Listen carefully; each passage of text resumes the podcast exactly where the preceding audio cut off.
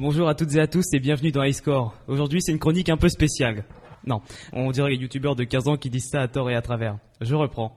Aujourd'hui, on se retrouve pour une chronique inhabituelle. Serait-ce pour camoufler mon éternelle procrastination et le peu de temps entre ma précédente chronique sur la Vaporwave et celle-ci? J'ai bien peur que oui. Allez, musique. Aujourd'hui, étant en terminale, je vis mes derniers jours au sein de ce lycée et de Radio Montfort. J'ai le cœur lourd et l'âme chagrine. Ces deux années furent pour moi les plus belles. Chaque émission, je vous ai tout donné, le meilleur de moi-même et le pire parfois. En ce triste printemps, c'est la fin. Il y aura eu de bons moments malgré tout, comme cette fois où j'avais écrit ma chronique la veille, totalement blasé avec un humour très grinçant. J'avais commencé cette chronique sur un coup de tête. Je voulais vous faire découvrir mon univers et ce que j'aimais, afin d'apporter un regard rempli de bienveillance à cette discipline, si souvent discréditée et critiquée injustement.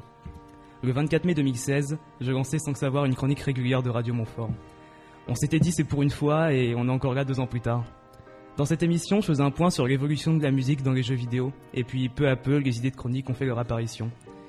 À la rentrée suivante, je proposais un point sur la musique 8 bits, ensuite des présentations de compositeurs lors de la semaine de Radio Lycée, et puis pour le premier anniversaire de ma chronique, elle trouve son petit nom.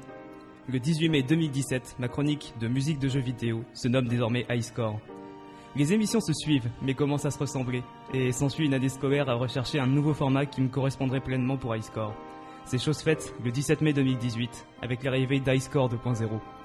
Ces deux années m'ont beaucoup appris sur moi-même, appris à repousser mes limites et également à travailler à la dernière minute, mine de rien. Surtout lors de Radio Lycée où chaque chronique était véritablement écrite une heure seulement avant la diffusion.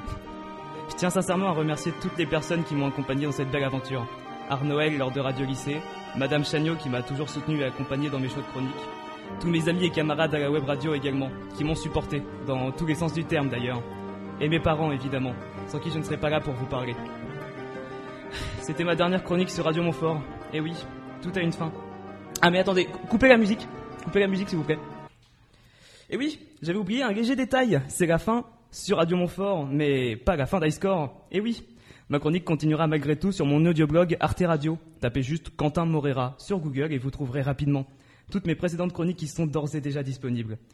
Sur ce, c'est véritablement la vraie fin. C'est une page qui se tourne pour toujours et à jamais. Au revoir, auditeurs de Radio Montfort. C'était Quentin Morera sur 88.3 et sur le site de la Web Radio Académique. Peut-être à l'année prochaine si jamais je foire mon bac et je redouble. Croisons les doigts. À la prochaine.